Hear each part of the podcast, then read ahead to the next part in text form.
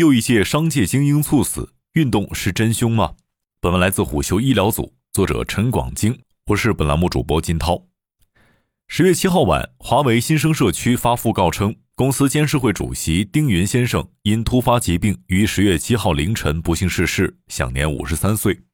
根据华为官网消息，丁云一九六九年出生，在华为工作了二十六年，是华为重要的管理者之一。身兼监事会副主席、总干部部部长、企业 BG 总裁和运营商 BG 总裁等职务，其中仅企业 BG 和运营商 BG 两项业务，每年就给华为贡献四千亿元左右的收入。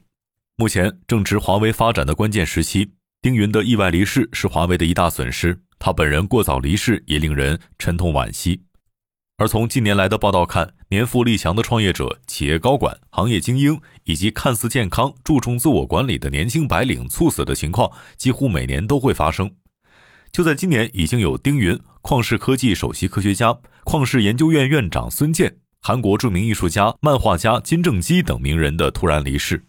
导致他们英年早逝的原因究竟是什么呢？如何避免类似的悲剧一再上演呢？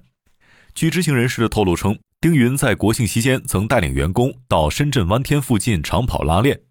天没亮就出发，一直跑了二十八点五五千米。在此之前，这位酷爱马拉松的商业精英几乎把所有的休息时间都用在了高强度运动上，这也使他在外人眼中一直是积极健康的形象。类似的猝死事件中，很多人都曾有健身和剧烈运动的经历。就在今年六月中旬。AI 四小龙之一的旷视科技发布讣告，首席科学家、旷视研究院院长孙健突发疾病，抢救无效离世。孙健虽有“人工智能教父”之称，但去世时只有四十五岁。根据报道，他酷爱运动，有夜跑的习惯，发病也是夜跑结束回家之后。而他们所钟爱的长跑运动，也恰恰是猝死多发地带。研究者将这种在运动中或运动后二十四小时内以外死亡的情况定义为运动性猝死。德国萨尔州大学菲利普·伯姆等研究者对一百四十四个平均年龄四十六点八岁的运动猝死样本进行了研究，结果发现，在有医院或法医机构进行临床调查并且给出确切病因的六十六例死亡事件中，六十四起是由心血管问题导致的，占比达到百分之九十七。北京大学第三医院心血管内科张成铎等人在《中华心血管病杂志》上也曾撰文表示，马拉松作为耐力型极限运动，会使机体代谢状态发生显著变化，包括儿茶酚胺释放增加、心率增加、冠状动脉灌注减少等，这会导致心脏标记物的增加等改变。长期规律训练的耐力运动员，其心脏结构也会发生改变。另据《自然》二零二零年刊发的一篇综述。三十五岁到六十五岁中年男性在耐力项目中出现心源性猝死的比例高达百分之四十以上。冠状动脉粥样硬化是造成猝死的重大风险因素。运动会刺激血管收缩，增加血管中斑块破裂的风险，这也将心肌梗死的发生率提高了十倍。对于日常久坐的人，这一风险增加五十倍。这意味着那些平时运动较少的人突然进行高强度的运动，猝死风险比平时就有运动习惯的人有更高的猝死风险。人们常说的骨干精英往往身处重要岗位，平时工作强度大，身心都处于高压状态，平时又没有太多的时间锻炼身体，在休息时做一些类似马拉松、长距离拉练、登山越野等极限运动，除了要突击健身，更有心理上寻求放松的意味。再加上推崇狼性文化，高强度运动被打上了自律、时尚标签等因素，高强度运动简直就是为精英高管们量身打造的。然而，运动其实跟商业竞争一样，加倍的投入不一定有加倍的产出，超出能力的拼搏不止赢不了，还会危害健康，甚至威胁生命。除了心源性猝死，还有脑源性猝死和其他疾病引起的猝死，都是可能的致死原因。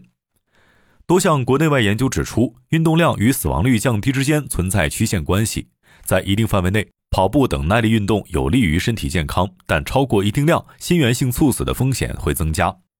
不过，也有临床医生指出，剧烈运动之所以会导致猝死，前提是这个人已经患有心血管疾病，运动只是促使死亡事件的发生，并不是直接致死的原因。前面说到的菲利普·伯姆等人的研究也表明，运动猝死并不只发生在极限运动中。其研究发现，德国大多数运动猝死都发生在参与非高水平比赛或者休闲运动的中年男性身上，主要原因是心肌炎、冠心病等心脏疾病。因此，研究者认为，对三十五岁及以下群体进行心肌炎筛查和预防才是最重要的。根据央广网和厦门晚报等当地媒体的消息，自从二零一七年与医疗机构合作开展的赛前体检以来，厦门马拉松几乎每年都有跑者因心脏健康问题被认定不适合参加比赛。厦门大学附属心血管医院的相关负责人在接受媒体采访时直言，即便是体检结果合格，也只能证明在静息状态下心脏结构没有异常，并不能保证在高负荷情况下不出现意外。特别值得注意的是，动脉粥样硬化并不是一天发生的，它贯穿了人从生到死的整个过程。中国医学科学院阜外医院副主任医师杨进刚前不久在介绍猝死过程时指出。动脉粥样硬化初期，血管壁内部会长出肿块，称为粥瘤，发展到一定程度会堵塞血管，并且粥瘤长在血管壁里面，根本无法在事前通过体检或检查提前预测，平时也没有症状。久坐、吸烟、熬夜、压力大等都是背后的成因。此外，疲劳也是高危因素，长时间处于疲劳状态会使人免疫力受损，也会导致血压、血脂和血糖的增高。如果再增加呼吸道、消化道感染等，更是进一步放大相关风险。这种情况下做剧烈运动无异于自杀。而对于大多数人来说，在对极限运动保持敬畏的前提下，也大可不必因噎废食。研究认为，在了解自身健康状况的情况下，适当运动是可以预防慢性疾病、降低死亡风险的。